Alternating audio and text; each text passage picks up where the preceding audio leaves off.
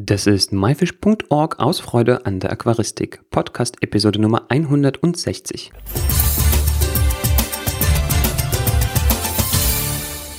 Hi, mein Name ist Joris Jutjahls und danke fürs Einschalten beim Interzoo 2018 Spezial.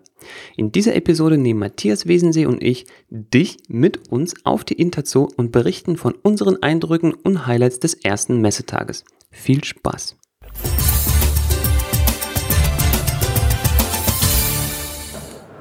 Matthias, wir sind ja hier jetzt auf der Interzoo äh, mit dir und wir haben unser Interzoo-Spezial, wo wir einfach abends zusammensitzen und uns in einer lockeren Runde, lieber Zuhörer, du musst es dir vorstellen, Matthias und ich sind gerade auf dem ZZF-Stand in zwei sehr bequemen Sesseln und wir lassen den Tag nochmal in unsere Revue passieren und nehmen dich mit, mit uns äh, in diese Unterhaltung. Also lehn dich zurück und ja, genieß das Interview. Matthias, schön, dass du da bist. Schön, dass wir uns hier zusammensetzen können. Wie geht's dir? Ja, danke, Joris. Ja, gut geht's mir. Es war ein langer Messetag. Bisschen kaputt bin ich auch, habe viel gesprochen, aber tolle Eindrücke gewonnen, tolle Gespräche geführt und immer wieder interessant zu sehen, was sich am Markt bewegt. Ja. Wie ist so dein allgemeiner Eindruck vom ersten Tag, die ganzen Messebesucher und einfach so die Stimmung auf der Interzoo? Die Stimmung ist super. Die Leute haben eine riesen Erwartungshaltung, was sie Neues erwartet. Ich glaube, im Vorfeld gab es nicht viele Infos darüber, was überhaupt Neues rauskommen wird an Produkten. Und die Aussteller haben alle wahnsinnig Bock, die sind hoch motiviert, sind noch topfit. Klar, jetzt nach den nächsten Messetagen lässt die Energie ein bisschen nach, aber die haben alle Lust, ihre neuen Produkte der, ja, dem Publikum, dem Fachpublikum zu präsentieren. Ja, manche Aussteller, die haben sogar richtige Motivationstrainer dabei und äh, machen hier, ich weiß nicht, wie nennt man das, äh, die singen alle 40 Minuten und tanzen und genau, so ein Bewegungstraining wird von Safridu ein Lied gespielt, Sonnenbrille aufgesetzt und ein bisschen getanzt. Also hier ist richtig Stimmung in der Halle. Ja, also wir versuchen mal nochmal so einen Live-Eindruck morgen davon einzufangen und vielleicht in einer der nächsten Episoden nochmal zu bringen. Wir haben es gerade abgewartet, wir wollten anfangen aufzunehmen, äh, hatten gerade angefangen und dann ging die Mucke los und wir mussten in dem Moment abbrechen, weil das war einfach viel zu laut hier in der Halle. Ähm, Matthias, lass uns mal einfach dann auch schon ein bisschen genauer in das Thema eintauchen und zwar Du bist ja auch in den Hallen rumgelaufen, ich bin auch rumgelaufen. Was hast du gesehen? Was, was, was sind so deine allgemeinen Eindrücke von Trends und weiß nicht, Neuerungen, was du so gesehen hast heute?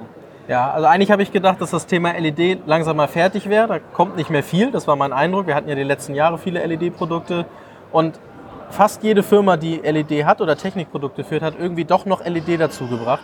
Und entweder mit neuen Chipsätzen, die viel stärker sind, die viel kräftiger sind, aber auch neue Steuerungen oder neue Konzepte, dass es nicht nur eine Lampe ist, sondern eben auch eine LED, die vielleicht Biotope simuliert, also wirklich fertig gesteuerte Elemente mitbringt, ohne dass man alles flexibel selbst einstellen muss. Also die Aquaristik und die Beleuchtung wird ein Stückchen einfacher gemacht durch die Konzepte. Und die Bedienkonzepte, in welche Richtung geht das? Natürlich Richtung Smartphone-Steuerung, aber was auch neu ist, wir haben immer wieder Probleme, dass äh, Leute mit einem Windows-Phone oder Randgruppen sozusagen, nicht Apple-User oder nicht äh, Android-User, dass die Probleme haben, darauf zuzugreifen. Und da gab es zum Beispiel Steuerungseinheiten, die wie bei einer Fritzbox über den, Steu äh, über den Browser funktionieren. Das heißt, jeder kann darauf zugreifen, sogar vom PC, gar nicht mehr gerätegebunden.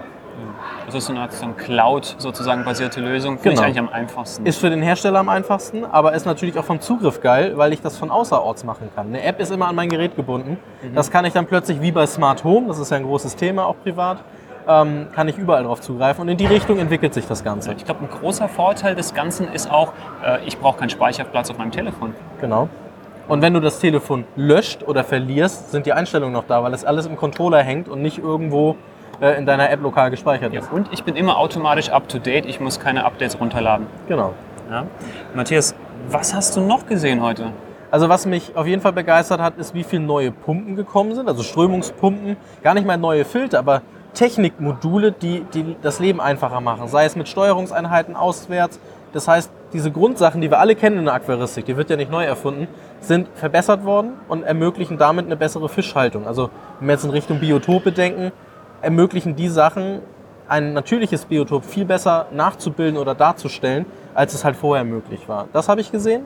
Es sind auch neue Pflegeprodukte rausgekommen oder neue Futtermittel. Und jetzt denkt jeder, Mensch, toll, noch was Neues zu essen, neue Geschmackssorte. Ähm, Nee, es geht so ein bisschen in Richtung äh, Functional Food. Das mhm. heißt Futter, was irgendeine Funktion erfüllt.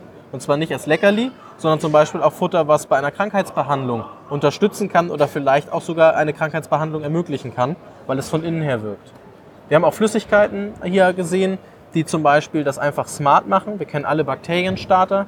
aber es gibt zum Beispiel auch Produkte, die ganz schnell Giftstoffe im Wasser, Ammonium und Nitrit abbinden und sie unschädlich machen. Das sind im Kern alles keine neuen Produkte, aber wenn wir das so zusammenfassen, sind es Dinge, die das Hobby leichter machen und bei Problemen auch viel schneller Erste Hilfe leisten können. Das heißt, das Hobby wird smarter und selbst für den, der keine Ahnung hat, wird das Hobby viel leichter und den Fischen geht es dadurch besser. Cool, das klingt alles sehr spannend. Ähm, ja, ich bin ja auch rumgelaufen, wie gesagt, habe auch ein bisschen was gesehen. Ähm, ich muss, oder ihr wisst ja von meinem Background, also liebe Zuhörer, ihr wisst von meinem Background, ich bin eigentlich mit Herzblut richtig Aquascaper. Mir geht es um die Gestaltung von den Aquarien und ich muss mich immer so zurückhalten hier im Podcast, damit wir nicht nur über das Aquascaping und Pflanzen und sowas reden. Aber jetzt darf ich mal auch was äh, erzählen, was das Thema angeht. Und zwar habe ich so viele schöne Schauaquarien gesehen und äh, wir hatten das in der, ja, in der Ankündigungsepisode schon gesagt. Da haben wir auch ein paar Bilder schon gepostet. Ähm, vielleicht haben wir hier auch noch ein paar Bilder in dieser Episode auch dabei. Checkt auf jeden Fall die Show Notes. Äh, diese findet ihr wie immer unter www.my-fish.org-episode 160. Episode als Wort und die Ziffern 160. Ähm, genau, also Schauaquarien habe ich gesehen und zwar bei den Schauaquarien war das genau das, was du auch gerade bei der Technik beschrieben hast, nämlich dieses neue Formate, diese neuen Funktionen. Ähm, da gab es Strömungsbecken, so mit doppeltem Boden, wo man wirklich keine Technik gesehen hat, das Wasser im Kreis zirkuliert und man hat nicht nur einen so einen Filterauslauf an einer Stelle punktuell, sondern quasi das komplette Wasservolumen bewegt sich im ganzen Aquarium und äh, wir sprechen jetzt zum Beispiel von einem Aquarium, was so 200, 250 Liter Volumen hat. Man würde vielleicht normalerweise, ja, weiß ich nicht, äh, was für eine Pumpe will man dran machen, so 500, 700 Liter pro Stunde. Also mindestens das Doppelte, gerne das drei- oder vierfache. Ja. Genau. Und äh, dieses Strömungsbecken hatte eine Umwälzung von 24.000 Liter pro Stunde. Jetzt denkt jeder, oh mein Gott, das ist wie ein reißender Wildbach. Aber ist es gar nicht, sondern weil das ganze Wasser sich bewegt. Es ist eigentlich eine sanfte Bewegung, aber das komplette Wasser bewegt sich. Und das Spannende daran ist einfach, wie die Tiere sich bewegen, wie die Pflanzen sich in der Strömung bewegen. Das ist, als würde man, ich weiß nicht, im, im Amazonas irgendwo schnorcheln oder sowas. Also mega cool. Äh, dann gab es Wasserfallaquarien, dann gab es äh, Aquarien, die wirklich so aus drei Aquarien zusammengesetzt sind, wo das Harz gibt mit Pflanzen aus dem Aquarium rausragt. Also da wird wirklich versucht, irgendwie aufzutrumpfen, zu beeindrucken, nochmal eins oben drauf zu setzen. Also wirklich äh, Augenschmaus, sage ich dazu. Ähm, da haben wir ein paar Bilder, äh, wie gesagt, in den Shownotes, guckt euch diese an. Ich habe auch gesehen neues Hardscape. Ja, da guckt man natürlich als Aquariengestalter immer drauf, gibt neue Wurzeln.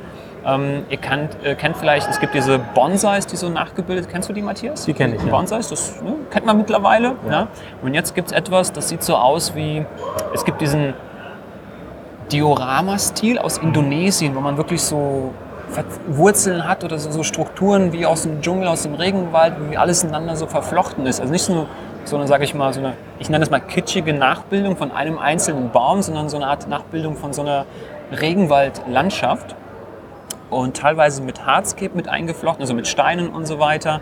Äh, Thema ist hier so ein bisschen Plug and Play, also fertiges Hardscape-Stück einsetzen, ähm, wie bei der Technik und wie bei den Futtermitteln, wie du sagtest, dass dem, ähm, ja, dem, dem, dem Hobby-Aquarianer es noch einfacher zu machen, schöne Aquarien einzurichten. Ähm, einfach neue Formen, neue Farben bei den Steinen, da brauche ich jetzt nicht so viel drum reden. Äh, Gab es auf jeden Fall noch ein paar Neuerungen. Und ich hatte ein wahnsinniges Highlight, was ich heute gesehen habe, also da möchte ich auf jeden Fall nochmal drauf eingehen und zwar ein kabelloses Aquarium. Äh, ich frage dich mal, Matthias, so, was stellst du dir unter einem kabellosen Aquarium vor? Was denkst du, was es war?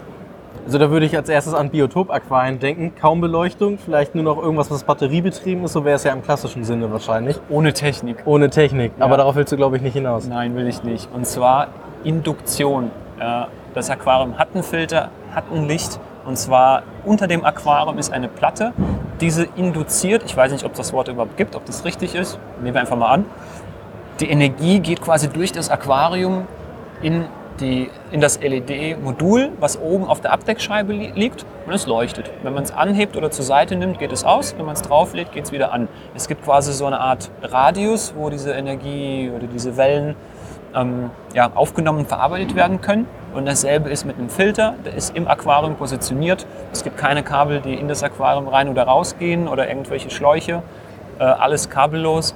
Ähm, ist auf jeden Fall, finde ich, glaube ich, sehr, sehr interessant und macht vielleicht Gestaltungsmöglichkeiten möglich, die vorher noch gar nicht möglich waren. Dreimal möglich in einem Satz gesagt oder in zwei Sätzen. Ähm, also es war wirklich sehr, sehr spannend und äh, mein allgemeiner Eindruck von der Messe war, ich habe persönlich sehr, sehr viele bekannte Gesichter getroffen, Leute auch aus dem Ausland. Es ist wirklich die Interzo, die verbindet. Ja, das ist Ja, zwar eine, ist eine Fachmesse und äh, diejenigen, die ja, das Hobby auch beruflich ausüben, das ist so ein Mecker. Man trifft sich hier, man unterhält sich hier. Da waren Leute aus Brasilien, da waren Leute aus Kanada, aus Polen, aus Russland, klar, Deutschland, Österreich, äh, England. Äh, alles, waren alle Leute da. Es ist so, als hätte man so ein Familientreffen. Man, man ist wie eine Familie hier auf der Internet. So wir beide sitzen hier, wir kennen uns seit Jahren. Das ist so ein Gefühl wie unter Freunden. Und ähm, ja, so ein bisschen WM-Feeling, ne? glaube ich, so gefühlt, finde ich. Er ist auch eine große Inspirationsquelle auf jeden Fall. Also wir sehen es ja an Oliver Knott, der hier am Stand bei MyFish auch Aquarien eingerichtet hat und danach mit den Leuten gesprochen hat. Und obwohl das ja eigentlich nichts Neues ist, ein Aquarium einzurichten und die Möglichkeiten auszuschöpfen, die Leute lassen sich gern inspirieren und suchen nach neuen Ideen. Und das bringt natürlich auch den Handel wieder weiter und damit auch das Hobby insgesamt. Ja. Mir ist auch noch was Tolles eingefallen. Ich habe noch was gesehen. Gerne, gerne. Ähm, wir reden ja immer von Aquarienwasserwerte messen und überprüfen und überwachen und zu Hause haben wir schon irgendwelche IP-Kameras installiert und ähm, auch in dem Bereich habe ich was gesehen, nämlich dass es Mess- und Regeltechnik im Aquarium mit einem zentralen Hub gibt und da kannst du Sachen sowohl steuern, also nachts vielleicht eine andere Pumpengeschwindigkeit machen als morgens und mittags nochmal was anderes. Und es gibt auch Messeinheiten, die dann über den Computer laufen und sich bei Bedarf melden, nämlich wenn dein Grenzbereich überschritten wird oder wenn es irgendwelche Probleme gibt. Ist auch alles nichts Neues, weil wir einen pH-Controller kennen. Aber das zu kombinieren und wenn wir jetzt an klassische Wassertests kennen, das dafür umzusetzen, dass du wirklich dauerhaft messen und kontrollieren kannst, auch in diese Richtung geht das. Also alles wieder Smart Home, aber eben auch viel mehr Kontrolle über dein Aquarium und damit halt eine viel bessere Aquaristik, weil du frühzeitig schon Probleme erkennst. Geil. Also ich freue mich auf die Zukunft. Ich glaube, du auch. Ja, auf jeden Fall. Ähm, und wir haben noch drei Messetage vor uns, lieber Zuhörer. Ähm, an dieser Stelle kommen wir so langsam mal zum Schluss.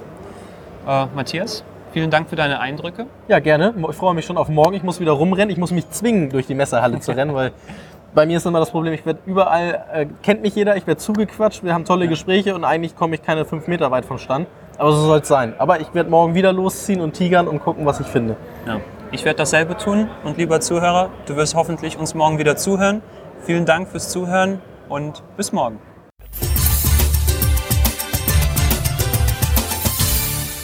Das war die erste Episode von der Interzo 2018. Die Shownotes zu dieser Episode mit allen Bildern und Links findest du wie immer unter www.my-fish.org-episode 160. Nächste Woche ist nächste Woche und morgen schon gibt es die nächste Interzo 2018 Episode. Das war myfish.org aus Freude an der Aquaristik. Tschüss und bis zum nächsten Mal, dein Juris.